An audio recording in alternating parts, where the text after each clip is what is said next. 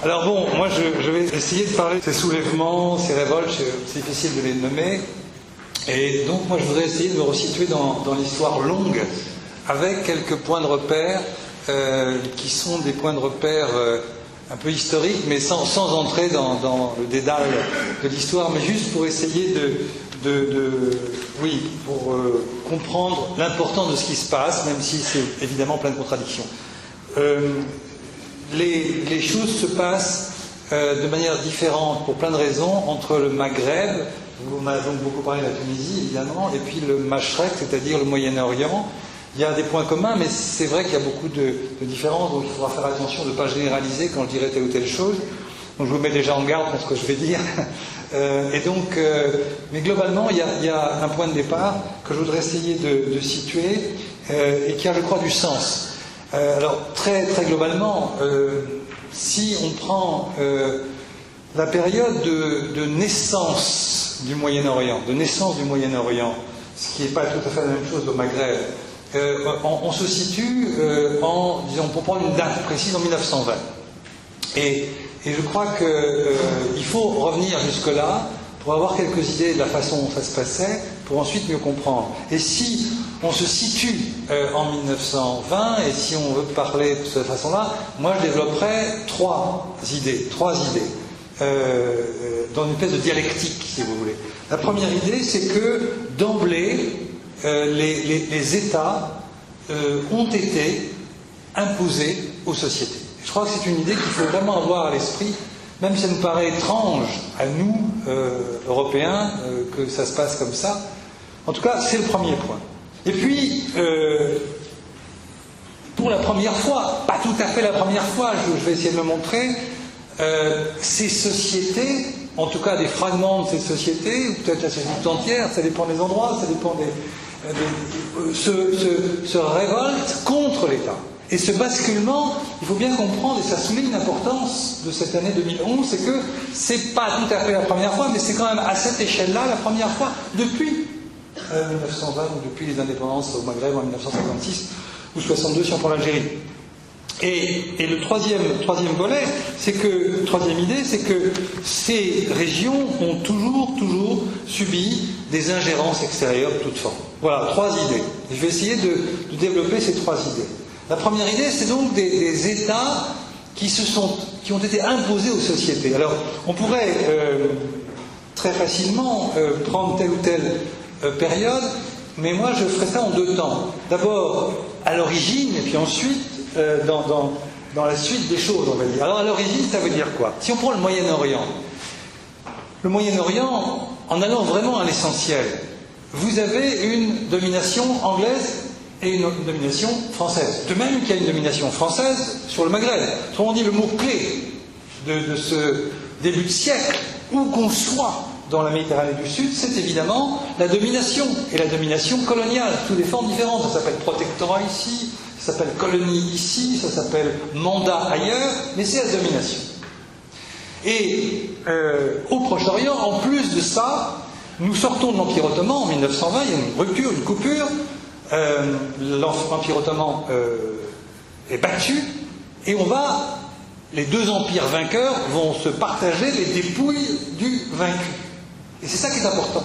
Et donc la France et la Grande-Bretagne, qui sont ces deux empires vainqueurs, vont dépecer euh, l'Empire ottoman. Alors on va pas aller dans le détail de tout cela, mais globalement, ça veut dire quoi? Ça veut dire qu'ils vont se partager la région, nord-sud à peu près, et à l'intérieur de ces régions qu'ils se partagent, ils vont décider de créer des États. Et il faut comprendre une chose qui me paraît difficilement envisageable, c'est que la notion d'État n'existait pas dans cette région. On était dans un empire depuis des siècles et des siècles. L'empire, c'est pas un rapport territorial, il n'y a pas de frontières de la même façon que dans un État, etc., etc. Et donc, brutalement, et quand je dis brutalement, ça se fait en. Par exemple, le Liban a été créé en 24 heures. Il y a eu tout un processus, mais il y a une décision qui est prise euh, par le, représentant français là-bas, le, haut commissaire, qui s'appelle le général Gouraud, et qui, le 1er septembre 1920, décide par décret de créer le, Liban. Voilà. Et il crée le Liban en, décidant des frontières. Et les populations de cette région étaient venues à la conférence de Paris, donc à la fin de la Première Guerre mondiale, en disant Mais euh, nous voulons ceci, nous voulons cela, donc il y a beaucoup de revendications, et les grandes puissances n'en tiennent absolument pas compte. Sauf peut-être pour le Liban, parce qu'il y a les chrétiens du Liban. Bon, bref. Ce qui est intéressant, c'est que le Liban, voilà, il est décidé par les Français. L'espace, qui n'a pas le nom de Syrie, l'espace, disons, du, ce qu'on appelle le pays, euh, syrien, autour de Damas, eh bien les Français ne vont pas en faire un État. Ils vont en faire plusieurs États, parce que ben, ils veulent diviser pour régner, vieille formule, et donc il va y avoir un État druze, un État du Djebel druze, un État de Damas, un État d'Alep, un État euh, du côté de l'attaquer, bref, ils vont l'émietter. Et puis bon, ça va progressivement se, réunir pour faire la Syrie telle qu'on la connaît. Mais c'est pas ce que voulaient les Syriens. Les Syriens, ils voulaient, euh, enfin, les, nationalistes de Damas voulaient un grand État qui, englobe le Liban, enfin, qui englobe ces régions-là, qui étaient aussi euh, finalement très attirées par le, pôle qui était le pôle de Damas. Je prends l'Irak, c'est la même chose. Alors du côté britannique, on va décider de créer l'Irak. On va, pour la Palestine, décider que ben, euh, ça sera un statut très particulier parce qu'on va faire venir l'immigration juive dans une promesse qu'on a faite euh, par la déclaration Balfour. Donc on va décider d'un découpage. Et au milieu, entre l'Irak et ce qui va devenir l'Irak et ce qui va devenir, euh, euh, la Palestine, avec tous les problèmes qu'on a aujourd'hui encore, bien entendu, c'est pas réglé, vous vous rendez compte, ça remonte à 1920, eh bien il y a une espèce de territoire dont on ne sait pas trop ce qu'on va faire, et finalement les, les, Anglais disent on va en faire un État, ça va devenir la Transjordanie. Voilà. Bref, si vous voulez, ce qui est intéressant, c'est qu'on a décidé des États. Au Maghreb, le processus est différent, bien entendu, mais c'est la colonisation qui impose les choses. Et euh, les populations sont en quelque sorte sommées de vivre dans les conditions qu'on leur impose. Et c'est une région, on y reviendra, qui est extrêmement fragmentée, segmentée par des communautés différentes. Pas simplement religieusement, enfin il y a des communautés religieuses différentes. Euh, au sein de l'islam, par rapport à la chrétienté, et aussi, bien entendu, des, on va dire des ethnies euh, qui, sont, euh, qui sont à part, comme par exemple les Kurdes, et qui représentent des millions et des millions de gens. Bref, on a donc une, situation extrêmement hétérogène, mais on plaque, voilà, on dessine. Voilà, vous savez, c'est le. Il n'y a pas que au Proche-Orient qu'on a fait ça, en Afrique aussi on l'a fait. Mais là, c'est très, particulier parce que vraiment, c'est vraiment une imposition en quelques jours. Et les sociétés euh, vont se révolter. C'est-à-dire si vous regardez en 1919, euh, ici en, 1920, 21, en, Irak, il y a une révolte. Euh, en Égypte, qui elle est un peu à part, parce qu'on n'a pas créé l'Égypte, mais l'Égypte est sous domination britannique. Et là aussi, il y a une révolte, parce qu'ils veulent se débarrasser déjà à cette époque-là des Britanniques. Les Britanniques avaient, euh, avaient comment dirais-je, occupé ce qui est désormais l'Égypte avant la, Première Guerre mondiale. Pourquoi? Parce qu'il y avait le canal de Suez, il fallait absolument maintenir la sécurité de, l'Empire des Indes. Et l'Empire des Indes, ça passait par la mer bah, du côté du canal de Suez. Donc voilà, donc on a cette situation où vous avez des, révoltes. Et si je prends un exemple, en restant une seconde de plus, sur la Syrie. La Syrie, euh, donc en 1925-26, il y a une révolte syrienne qui est d'abord une révolte druze et qui s'étend plus largement euh, dans tout le sud de la Syrie, ça rejoint un peu ce qui se passe aujourd'hui, qui euh, va mater euh, cette révolte La France, puisque c'est eux qui sont les dominants. Donc c'est l'armée française, et ne croyez pas que c'était une révolte, comment dirais-je, secondaire, périphérique, aimable, en quelque sorte, on a réglé ça. Non, 10 000 morts. 10 000 morts. Du côté, du côté syrien et du côté de l'armée française, 2500. Donc si vous prenez ces chiffres Surtout si vous rappelez que, si vous ramenez ça à la population, qui est évidemment moins importante qu'aujourd'hui, vous voyez la violence de cette révolte et de la répression. Et Damas a été la seule euh, capitale du monde arabe jamais bombardée par, les Français. Et ça, on s'en souvient encore aujourd'hui. Hein. Donc voilà. Donc on a, si vous voulez, l'acte de naissance, il est là, dans un traumatisme. On impose l'État. Et au Maghreb, bon, euh, je prendrais l'Algérie. Euh, le Maroc, c'est différent, la Tunisie aussi, mais finalement, à cette même époque, dans les années 20, ben, vous avez une euh, domination coloniale évidente. On refuse l'idée qu'il puisse y avoir une nation algérienne ou une nation marocaine. Et d'ailleurs, et d'ailleurs, au Maroc, vous avez une révolte d'Abdelkrim qui est exactement contemporaine de celle dont je viens de parler en Syrie. Et si celle de Syrie est plus facilement euh, écrasée, c'est parce qu'on avait assez vite écrasé celle du Maroc et on a pu ramener des troupes en Syrie. Donc tout ceci est, parfaitement euh, cohérent, c'est la domination coloniale. Et les sociétés, bon, bah, elles se taisent et elles acceptent, enfin elles acceptent, comme elles peuvent. Hein. En plus, Alors ça, c'est donc ma première idée sur l'État est imposé aux sociétés. L'État est imposé aux sociétés. Quand je dis l'État, ça veut dire quelque part aussi le régime politique. Alors, euh, ça c'est l'acte de naissance. Et toujours sur la première idée, c'est-à-dire l'État s'impose aux sociétés. Donc le, premier temps, c'était de dire, voilà, à l'origine, ça s'est passé comme ça. Et puis deuxièmement, euh, par la suite, dans les décennies qui ont suivi, les décennies qui ont suivi, les années 30, 40, 50, 60, eh bien, on a eu, euh, je dirais, partout, à quelques rares moments d'exception, ici ou là, ce que j'appellerais, pour faire simple, des logiques autoritaires, des régimes autoritaires qui sont imposés. En fait, ils ont, pour beaucoup d'entre eux, été imposés par le pouvoir. Par exemple, en, Irak, euh, on impose, euh, on parle par, la colonisation, on impose des, pouvoirs, et, ensuite, ça sera toujours comme ça, il y aura des logiques autoritaires. Et ces logiques autoritaires, euh, elles ont des manifestations différentes, et moi je reprendrai ici une distinction dans ces logiques autoritaires, une distinction entre deux types de domination, entre deux types de domination autoritaires les deux. Il y a une domination, vous savez, en reprenant les vieux concepts de, notre ami Max Weber, euh, qui sont utiles, on peut bricoler les choses avec, avec, euh, avec Weber, et il disait la légitimité charismatique, la légitimité, disons, traditionnelle. Il y en a une troisième qui est, la, disons, pour faire bref, la légitimité démocratique. Mais ça, il n'y en avait pas.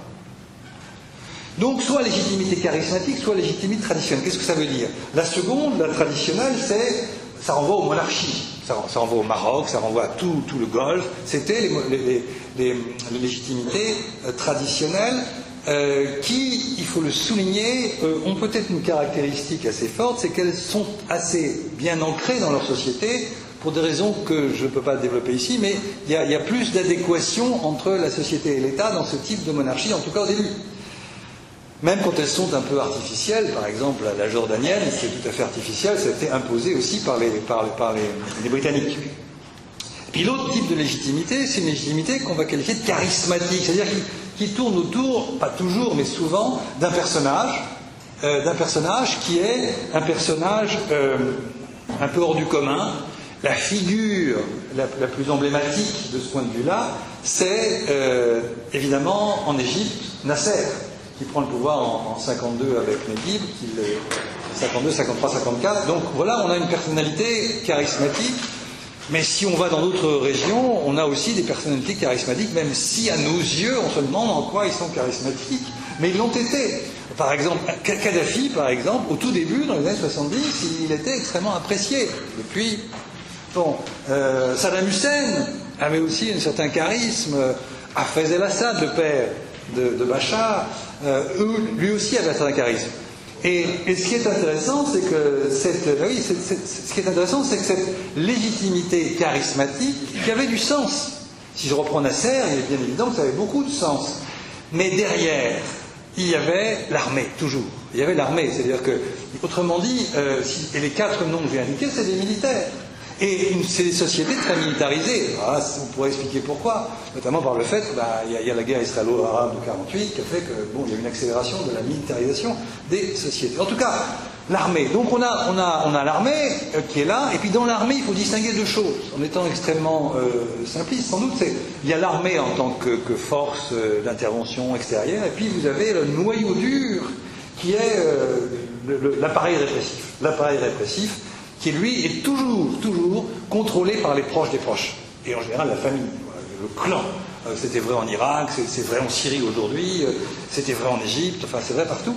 Il y a ce, on, est vraiment dans, le très proche du, raïs, du zaïm, dans ces situations-là. Donc on a des, systèmes vraiment qui sont des systèmes euh, tout à fait autoritaires et qui, au fond, ont eu un moment, selon les pays, euh, une, façade, qu'on va dire, euh, euh, attrayante, entre guillemets. C'est vrai que Nasser, pouvait séduire, même Kadhafi, je répète, 70, il pouvait séduire une partie de la population. Donc on a ça. Et puis, au fil, au fil du temps, je dirais que ces légitimités charismatiques se sont érodées. Au fil du temps. Elles sont érodées euh, de plus en plus et, à un moment donné n'apparaît plus que la réalité de l'appareil répressif. Nous avons ici des, caricatures évidentes avec la Syrie aujourd'hui où il ne reste plus rien. Bachar n'avait de toute façon pas le charisme de son père, euh, et qu'est-ce qui reste aujourd'hui en dernière instance ben, L'armée, en tout cas, et, dans, le, dans, le, sein de l'armée, le, caractère répressif. Bon, donc on a cette distinction, et aujourd'hui, ce qui est intéressant, c'est de voir que c'est plutôt les tenants des pouvoirs où il y avait domination charismatique qui sont, euh, qui sont tombés. Pour l'instant, on n'a pas encore vu tomber de système monarchique. Hein, c'est intéressant. Donc la, distinction, vous voyez, elle a, du sens. Merci Max Weber. ça, tient la route un peu. Il y a une résilience des, monarchies. Il y a même, il y a quelques semaines, il y avait une chose qui, qui fait sourire, c'est que vous savez, il y a un conseil de coopération du Golfe qui réunit les, les, tous les pays bah, du Golfe, Arabie Saoudite, Bahreïn, euh, Qatar, etc.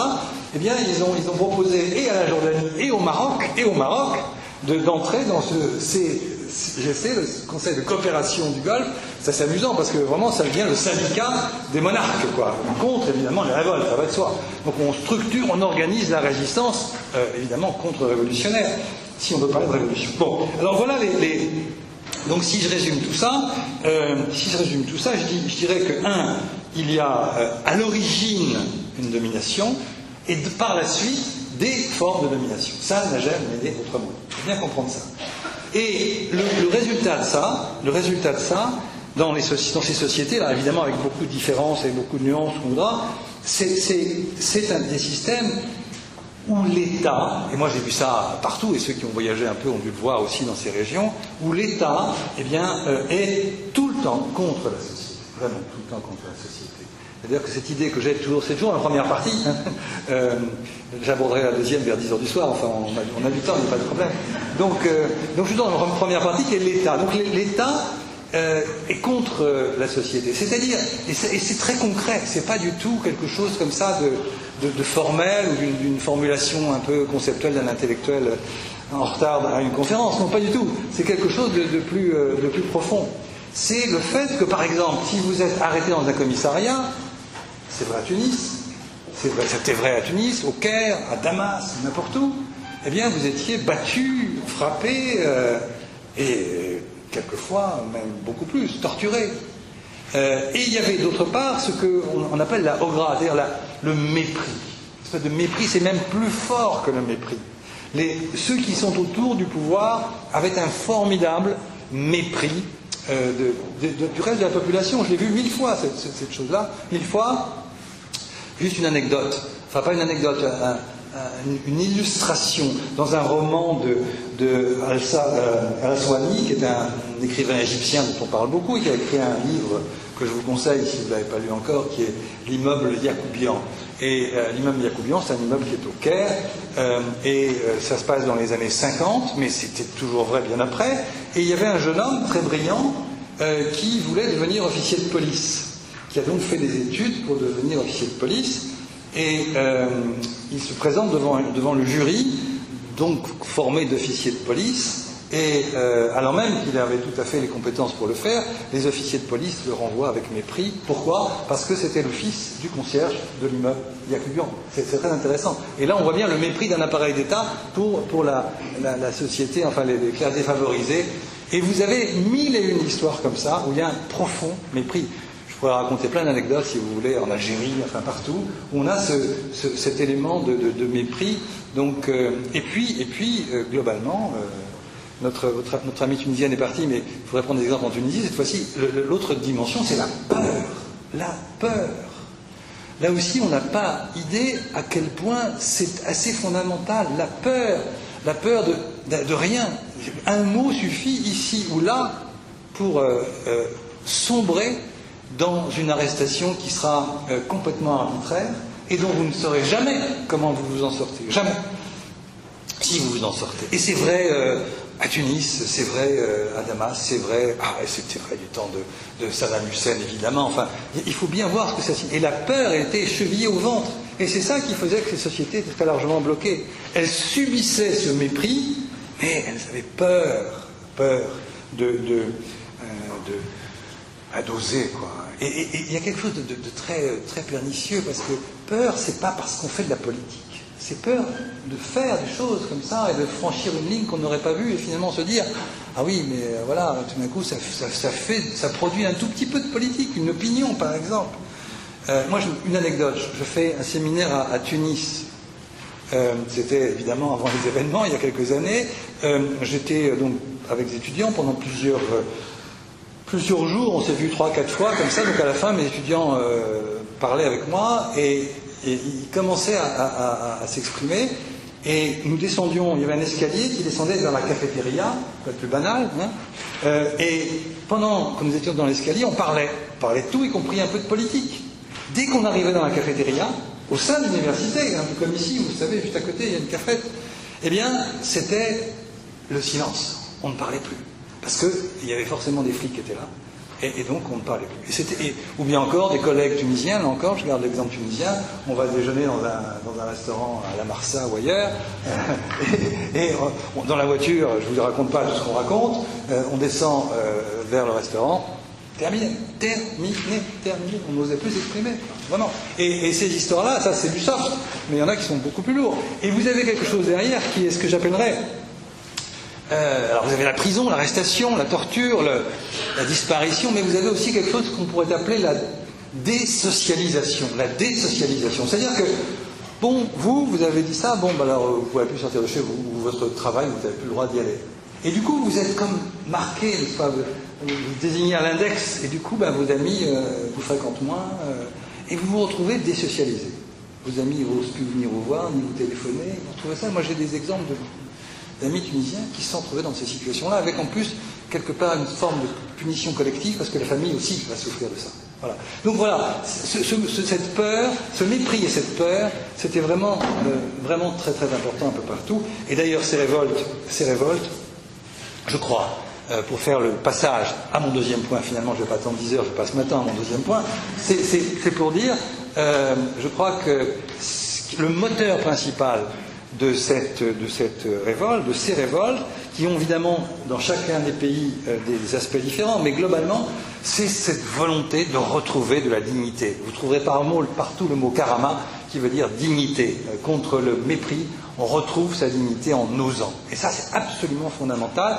Et on a vu euh, des, des, des, des, pancartes ici ou là qui disaient oui, il y a eu des balles de fusil, mais ces balles de fusil, finalement, elles ont tué la peur. Elles ont tué la peur. Et, du coup, on se sent libéré. Et je crois que ça, c'est absolument euh, irréversible.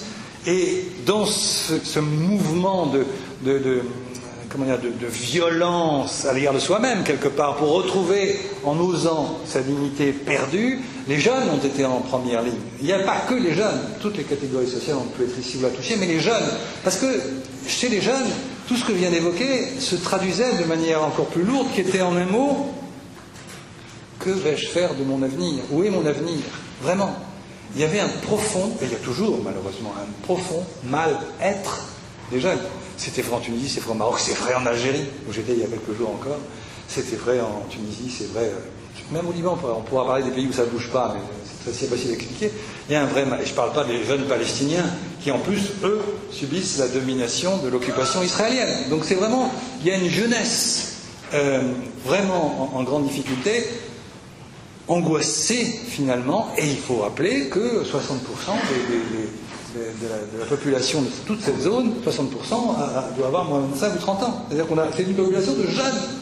Donc nous sommes dans les sociétés où il y a une majorité écrasante de jeunes, et ils se ressentent au fond comme, enfin ils, ont, ils ressentent vraiment un malaise. Alors, ça, c'était ma transition pour arriver à la société contre l'État. Je commence le deuxième point.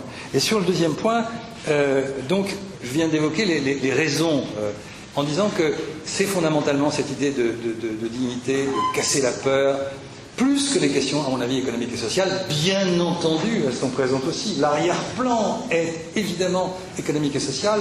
Euh, ce qui s'est passé en Tunisie, par exemple, il y a eu quelques mois auparavant des, révoltes ouvrières. incontestablement. Donc c'est vrai que, et puis elles ont été matées avec brutalité, hein, mais si vous voulez, je crois que si l'arrière-plan est économique et, social, je dirais que l'aspiration à la liberté et à la dignité sont les éléments euh, forts de cette affaire. On ne peut pas, comme ça se passe en ce moment en Syrie, sortir de chez soi en allant manifester, sachant qu'on peut être tué. Hein, il y a eu 3500 morts et à mon avis, on n'a pas fait le, décompte des comptes, sans doute beaucoup plus, sans parler de tous ceux qui ont disparu, ceux qui sont enfermés, ceux qui sont torturés. Je ne sais pas, personne ne sait quel est le chiffre aujourd'hui. Enfin, ce qui se passe en Syrie montre bien qu'on n'est pas dans une revendication simplement économique et social, on est quelque part dans une forme de revendication existentielle, c'est-à-dire, eh bien, on, veut vivre dans la dignité, n'est-ce pas, on veut relever la tête, on veut, bref, tout ça. Alors, donc ça, c'est, je crois, le, point important. Alors maintenant, euh, quelles sont, les, questions qui se posent aujourd'hui euh, Et je sens qu'on l'a déjà abordé tout à l'heure. Euh, au moment où ces révoltes se font, elles se font dans des, conditions extrêmement différentes, puisque évidemment, la Tunisie, la Libye, tout le monde a suivi ça, et si vous êtes là ce soir, c'est que ça vous intéresse, donc vous avez suivi tout ça. mais je crois qu'il y a, une fois qu'on a évoqué les raisons pour lesquelles il y a eu ces révoltes, je crois qu'il y a plein de problèmes, mais je vais en citer simplement deux. Pour, euh, quels sont les acteurs aujourd'hui en, situation et euh, dans quelle mesure peut-on parler de société homogène ou, hétérogène? Voilà les deux points que je voudrais essayer de développer et qui sont les problèmes qu'on découvre euh, quand on est passé un peu de l'autre côté ou qu'on va passer de l'autre côté. C'est-à-dire la révolte n'est pas terminée, elles ne seront jamais terminées, c'est un processus, mais on a évidemment euh, chasser le, dictateur.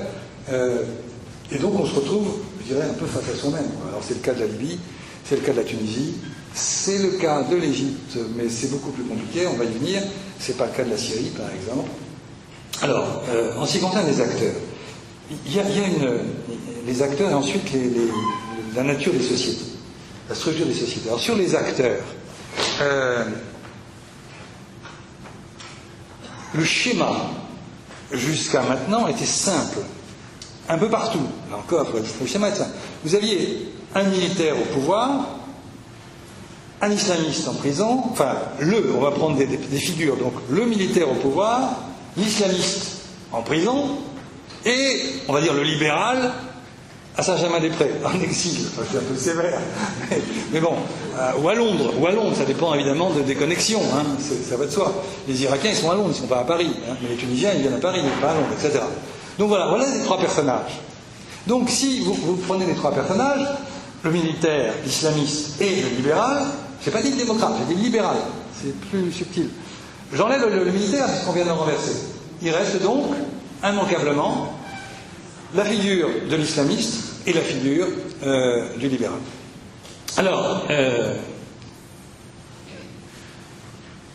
on découvre dans les élections, en Tunisie c'est le cas, euh, on va avoir des élections à partir de lundi prochain en principe en Égypte, on va découvrir la force de l'islam politique. C'est clair. On l'a vu en Tunisie, on le verra en Égypte, et si ça se passe ailleurs, on verra la force de l'islam politique. Euh, de ce qu'on appelle les islamistes. Alors, je voudrais dire deux, trois choses sur les islamistes. on y reviendra dans la discussion. Puis après, je passerai aux libéraux. Alors, sur les islamistes, euh, moi, je dirais que euh, on, a essayé, nous, démocrates européens, de faire comme s'ils n'existaient pas. Et on a, pendant des années, des années, voire des décennies, soutenu les régimes autoritaires dont je parlais tout à l'heure, partout, contre les islamistes en disant cela, c'est des mauvais. Euh, vous avez euh, même des, situations où, euh, par exemple, en Algérie, c'était en 1991, où il y a des élections, il y a un premier tour d'élection, les islamistes arrivent en tête au premier tour, l'armée fait un coup d'État en début de l'année 92, et la France, la gauche, les Européens, tout le monde dit c'est bien, et on va soutenir un régime autoritaire qui, en plus, va, conduire à une guerre civile absolument tragique. Plus récemment, plus récemment, deuxième élection, il n'y en avait pas eu beaucoup des élections hein, dans le monde arabe. Euh, c'était euh, en 2006, en Palestine. Il y a des élections sous occupation, mais il se trouve que ces élections, elles ont été, euh, comment dirais-je, assez transparentes. Il y avait des observateurs internationaux, européens en particulier, et ça s'est bien passé. Résultat, il y avait deux grands partis, le Fatah, plutôt nationaliste, euh, et puis le Hamas. Qui l'emporte, à la grande surprise, c'est le Hamas, donc les islamistes. Et du coup, les Européens qui avaient voulu ces élections, les Américains qui étaient d'accord, les Israéliens aussi, tout le monde s'est dit d'accord, ces élections n'ont réclu les résultats. Donc voilà, on, a fait quelque chose d'assez étonnant. On accepte des élections, on les veut au nom de notre attachement à la démocratie, mais si les résultats ne plaisent pas, ah ben non, ça, ça va pas. C'est tragique. Ou bien on ne fait pas d'élections, ou bien on les fait. Voilà. Donc, euh, on essayait de ne pas les voir, les islamistes. Et dès qu'on pouvait, dès qu'on pouvait euh, on, les mettait de côté. Ce qui se passe, alors qu'ils étaient là, et je crois que la caractéristique des islamistes, partout, et j'en ai rencontré un bon, nombre, c'est toujours leur capacité d'ancrage dans le pays. D'ancrage pour mille une raison. Et pour faire bref, là aussi, je crois qu'ils assument dans le pays, euh, même dans la clandestinité quelquefois, des fonctions, des fonctions que L'État en particulier, dont je parlais tout à l'heure, l'État n'assume pas. Il y, a, une fonction euh, ben, de, soutien concret, euh, caritatif pratiquement. Ben, les islamistes sont là. Quand il y a un tremblement de terre en Algérie il y a quelques années, qui était là tout de suite, c'était les islamistes à la découverture, c'était pas l'État. Et on pourrait multiplier les exemples comme ça. Ils sont là. Ils sont là et, les gens le savent. Et par conséquent, euh, bon, dès qu'ils peuvent, enfin, dans les situations, ils sont. Et puis, et puis, il faut dire les choses comme elles sont. C'est très important. Et ça, c'est un débat compliqué qui me semble que vous ici quand je suis arrivé, euh, c'est que le terreau de ces sociétés, quoi qu'on dise, quoi qu'on veuille, c'est évidemment un terreau musulman. Point barre. Euh, ce que certains appellent les référents religieux de la société. Et donc, il y a forcément. Euh, oublions le raisonnement, prenons un exemple. il y a une, dame qui vote à Tunis, Tunis ou ailleurs, enfin en tout cas en Tunisie, et on lui demande, elle sort de l'urne, c'était un événement pour elle d'aller c'était certainement une femme analphabète, une vieille dame, enfin on voyait bien que c'était vraiment la première fois qu'elle votait comme ça. Et on lui demande, euh, c'était amusant d'ailleurs le contraste entre le côté traditionnel de cette dame et puis le, côté moderne de la question, alors vous avez voté pour qui? Et euh, elle répond, ah, j'ai voté pour ma religion. C'est intéressant parce que c'est pas une analyse politique, mais elle a voté pour ça. C'est-à-dire qu'elle a voté Nada, quoi. Elle a voté Nada. Bon. Et, et, parce qu'il y avait une proximité. Euh, voilà. Et donc je crois qu'aujourd'hui, euh, ce qui est important, c'est que, euh, vu d'Occident, vu d'Europe, eh bien, on accepte l'idée que, ben oui, voilà, ce sont les islamistes, euh, étant entendu que les, enfin, qui, sont une force importante, incontournable. Ils ont fait 40% en Tunisie. en, Égypte, ils vont faire, à mon avis, au moins autant, mais j'en sais rien du tout, bien entendu. Mais si les élections sont libres, vraiment, elles devraient l'être, je pense qu'ils vont faire un score important. S'il y avait des élections demain en Syrie, c'est encore un autre cas de figure. Je pense, enfin bref, je crois vraiment qu'il y aura. Bon, alors à partir de là, il y a plusieurs choses. Est-ce qu'on doit l'accepter ou pas? Moi, je dirais, en tant que, en tant que démocrate, euh, je dirais, bah, c'est pas notre affaire. Euh, ça le devient, bien entendu, mais fondamentalement, c'est l'affaire des sociétés. Si elles décident de, délire les islamistes, eh bien, elles assument.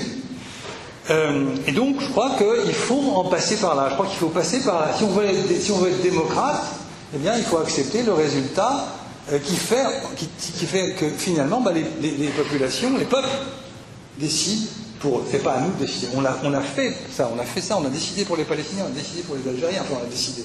On a appuyé une posture.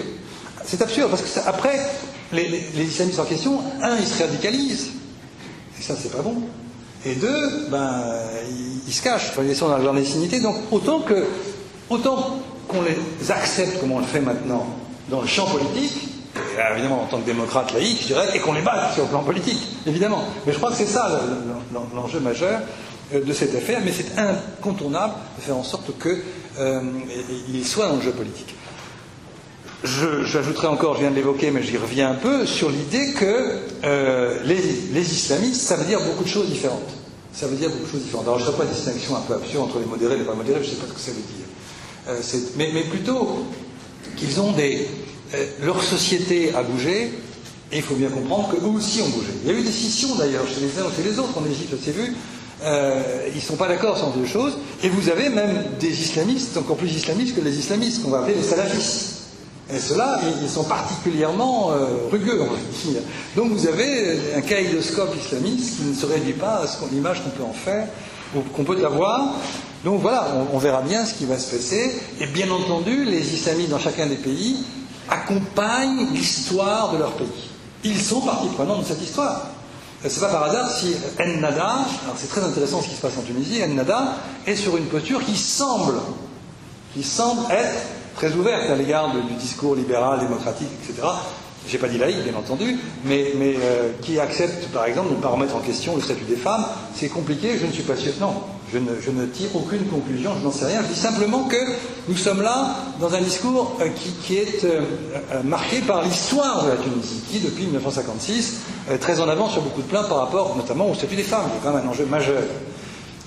Si on va en dehors du monde arabe, après tout, on a vu la Turquie qui, il y a 15 ans, craignait l'arrivée des, islamistes qui sont devenus des conservateurs libéraux, si j'ose dire, conservateurs sur le plan de la société, sur le plan interne, et, et libéraux sur le plan économique, par exemple. Donc euh, on a dans, le, rapport à la Turquie un exemple de ce qui est peut-être possible, étant entendu que la Tunisie est probablement le plus proche des pays arabes euh, par rapport à la Turquie.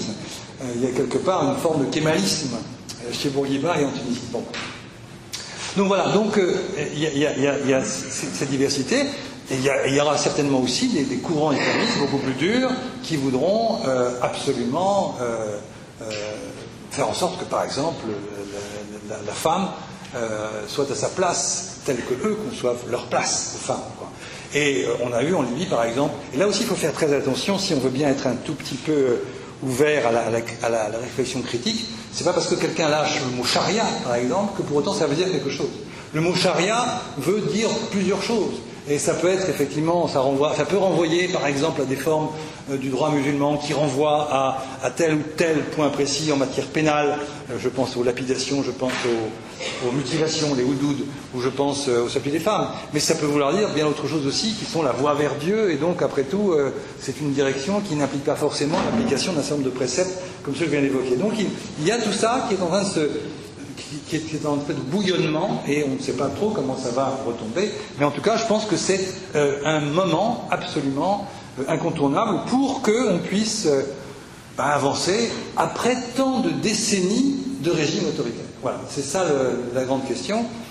L'autre option, ce serait de dire interdit aux islamistes. Bon, ça veut dire quoi? Ça veut dire quoi? Ça veut dire qu'on repart pour des décennies de, blocage et d'occultation.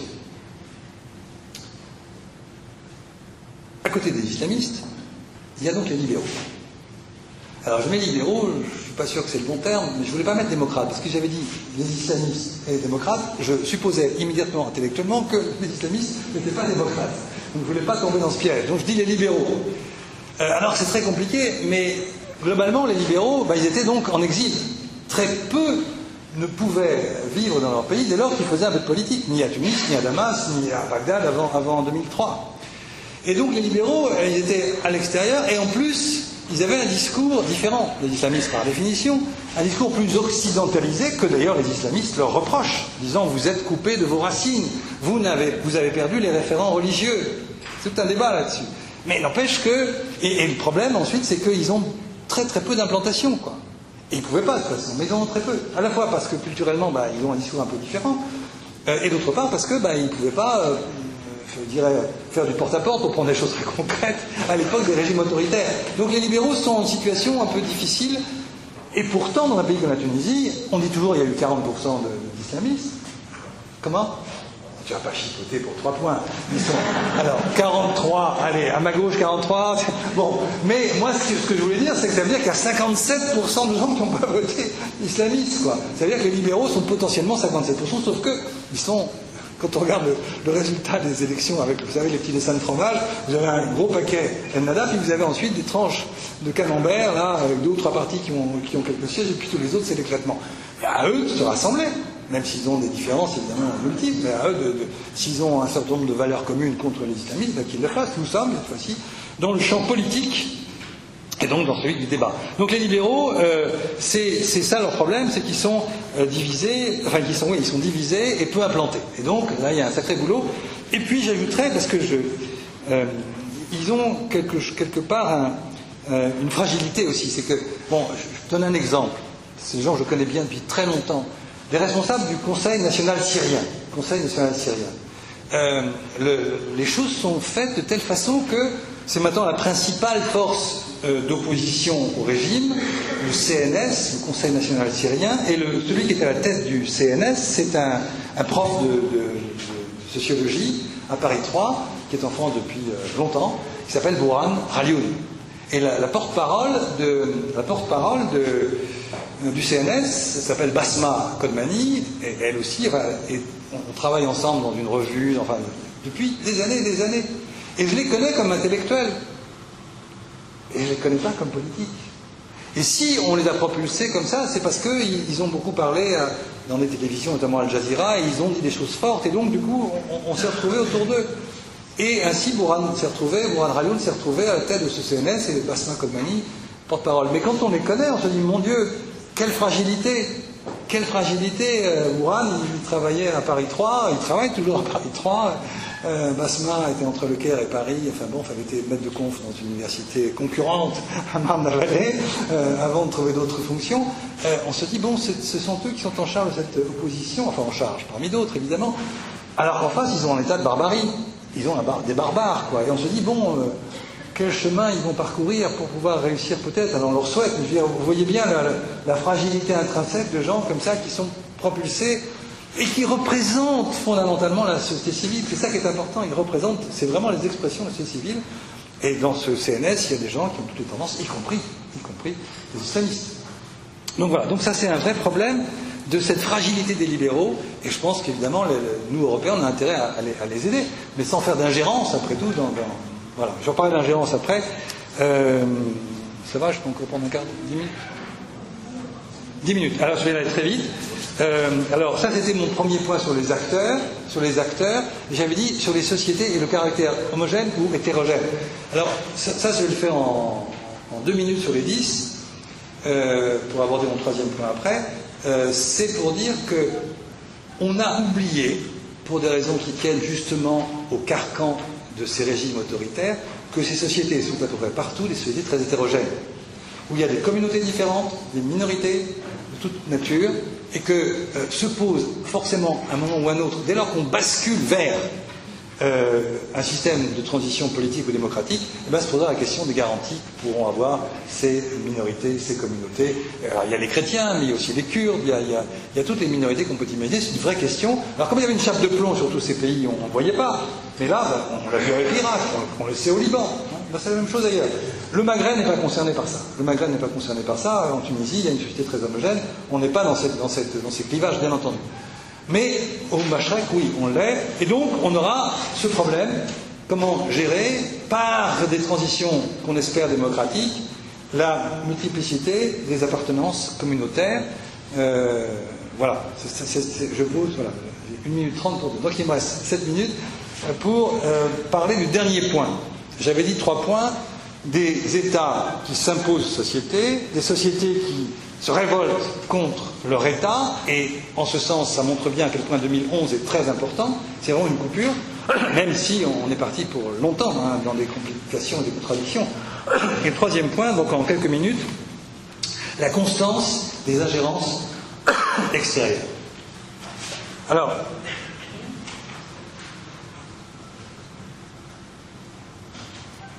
disons en deux temps, pour résumer les choses simplement, en deux, en deux moments. Euh, la règle, partout, tout le temps, au Machrek comme au Maghreb, depuis 1920, depuis les années 50 pour le Maghreb, ça a toujours été que euh, le soutien extérieur soutenait les États contre les sociétés. L'exemple le plus intéressant, le plus intellectuellement magnifique de vision, c'est quand Madame, Madame Marie, euh, en janvier cette année, voyant qu'il se passe des choses en Tunisie, ne trouve rien d'autre à dire que nous avons, nous, des forces de l'ordre qui ont un savoir-faire, on va les envoyer à Ben Voilà, ça c'était typiquement la formule qui n'était pas simplement celle de notre pauvre ministre des Affaires étrangères qui n'avait rien compris, mais qui exprimait en fait la ligne politique classique de la France. Voilà, on va soutenir le régime, on va soutenir Ben Ali. Voilà. Chirac avait eu des propos à peu près identiques quelques années plus tôt. Enfin bon, voilà. Donc c'est constant. Euh, et euh, en plus, après le 11 septembre 2001, euh, ce, soutien aux États a été systématique, parce qu'évidemment, les, dictateurs en poste disaient, écoutez, je comprends très bien les problèmes de terrorisme, nous-mêmes, nous, avons nos terroristes et désignaient leurs opposants, islamistes, n'est-ce pas? Et donc, on va vous aider, et du coup, les, Occidentaux, les Américains, soutenaient, sur tous les plans, sécuritaires, financièrement aussi, bien entendu, les, régimes en place. Donc, je, pourrais, comme ça, multiplier euh, les, exemples. où on a systématiquement soutenu les États contre les sociétés. Jusque, si je prends la France, et aussi un peu l'Europe, jusque euh, en 2011. C'est assez simple, vous voyez, comme, affaire. Euh, c'est assez simple. Je prends encore un exemple avant de passer au, deuxième point, mais pour rester sur cette idée qu'on soutenait les, États, Sarkozy a voulu créer une union pour la Méditerranée, l'UPM, en juillet 2008. En juillet 2008, il crée ce truc qui, qui de toute façon ne pouvait pas fonctionner pour mille raisons, et il croit intelligent de, proposer à l'Égypte, ça, ça, c'est pas idiot parce que c'est un grand pays, mais à Moubarak vice-président, enfin co-président. Et puis, tant qu'à faire, comme on est le 14 juillet, il faut quand même remettre Bachar al-Assad dans le coup, donc on l'invite au défilé du 14 juillet 2008. Euh, donc voilà, exemple concret, vous voyez, c'était il n'y a pas longtemps, il y a trois ans, on invite, euh, sans parler de, de l'avenue de Kadhafi euh, quelques temps plus tôt, pour des raisons. Bon, bref. Donc l'idée, c'est qu'on a systématiquement soutenu les États contre les sociétés. Encore une anecdote.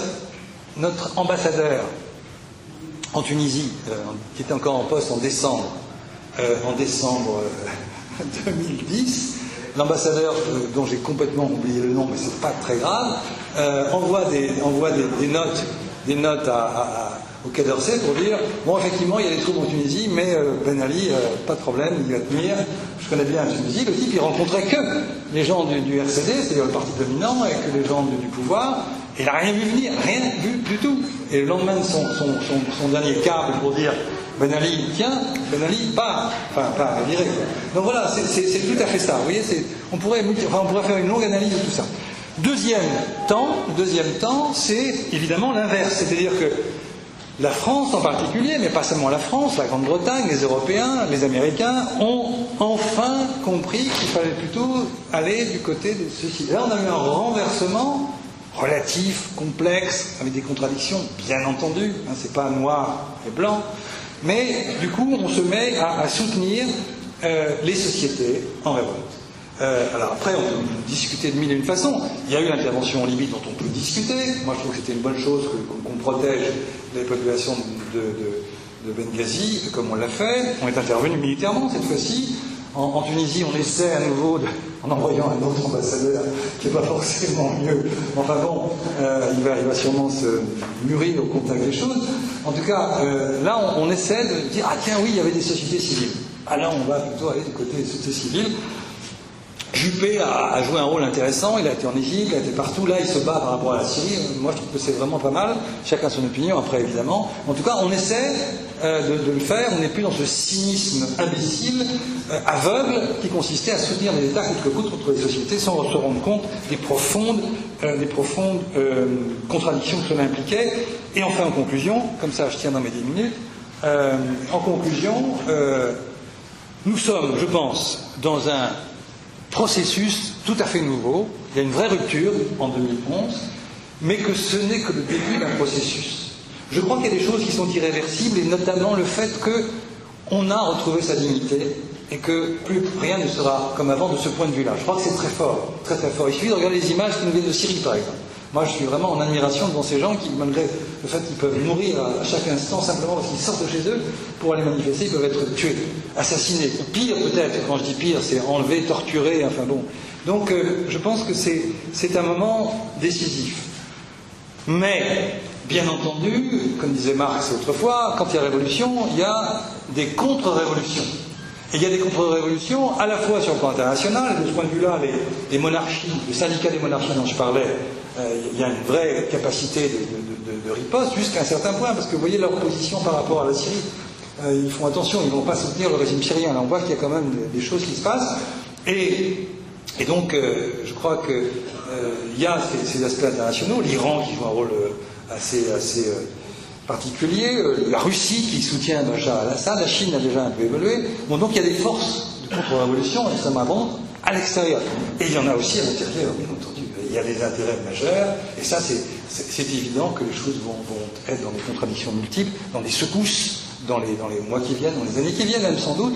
Euh, on le voit déjà en Tunisie, on le voit en Égypte, on a bien vu ce qui s'est passé il y a quelques jours, et bon, malgré tout, l'armée vient de s'excuser, mais qu'est-ce que ça veut dire? Parce qu'ils continuent à envoyer leurs chars. Donc vous voyez, c'est très ambivalent. Ce qui se passe en Syrie est absolument dramatique, on pourra en parler peut-être dans la discussion. Donc on est parti dans un processus tout à fait inédit, mais qui va sûrement mettre beaucoup, beaucoup de temps euh, pour que euh, voilà, cela, je l'espère, aboutisse un jour à ce qu'enfin tous ces peuples soient dans la démocratie. Voilà, je vous remercie.